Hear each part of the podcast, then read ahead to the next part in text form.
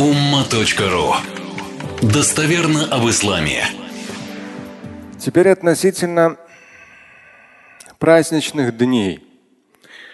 28 июня сегодня это десятый день Зульхиджа. Как раз Курбан Байрам во всем мире – Далее идут еще три праздничных дня. Это 11, 12 и 13 дни месяца Зульхиджа лунного календаря.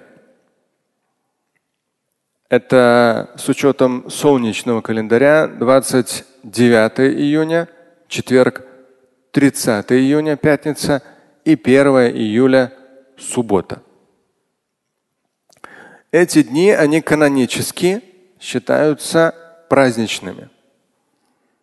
В эти дни, если брать солнечный календарь, 28 июня сегодня, 29 июня, 30 июня, 1 июля – это суббота.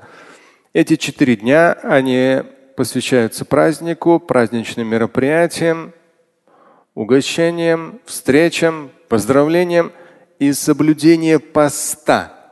Канонически в эти четыре дня запрещено харам. Это так для информации. Безусловно, одним из самых важных мероприятий в Курбан-Байрам является заклание жертвенных животных. В любом случае, человечество всегда пользовалось использовало в процессе употребления пищи такой продукт, как мясо. В любой культуре, в любом народе мясо как часть трапезы присутствует, но курбан байрам это не просто мясо, а это определенный очень важный ритуал заклания, берущий начало еще со времен пророка Авраама. Об этом несколько слов сегодня еще скажем. И вот процесс заклания, учитывая праздничные дни, с учетом мнения ханафитов, богословов ханафитов, до 30 июня до захода солнца вы можете произвести процесс заклания.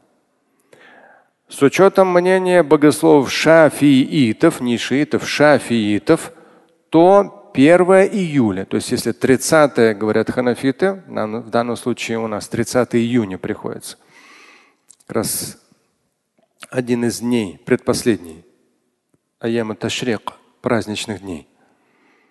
30 июня в этом году приходится до захода солнца. Богословы шафииты говорят до 1 июля.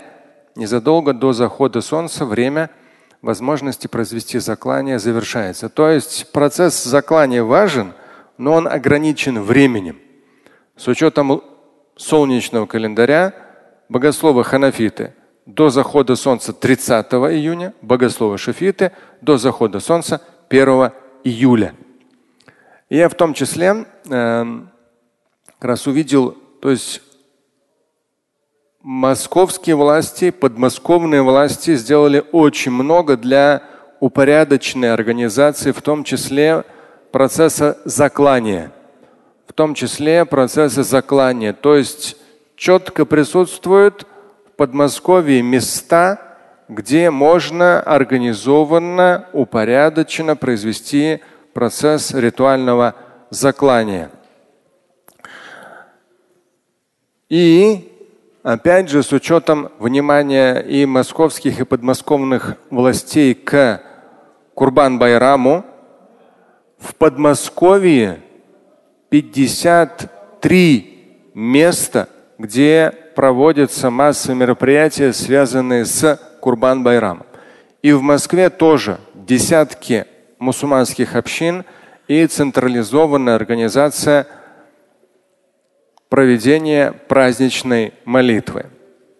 Слушать и читать Шамиля Аляутдинова вы можете на сайте umma.ru. Стать участником семинара Шамиля Аляутдинова вы можете на сайте триллионер.life.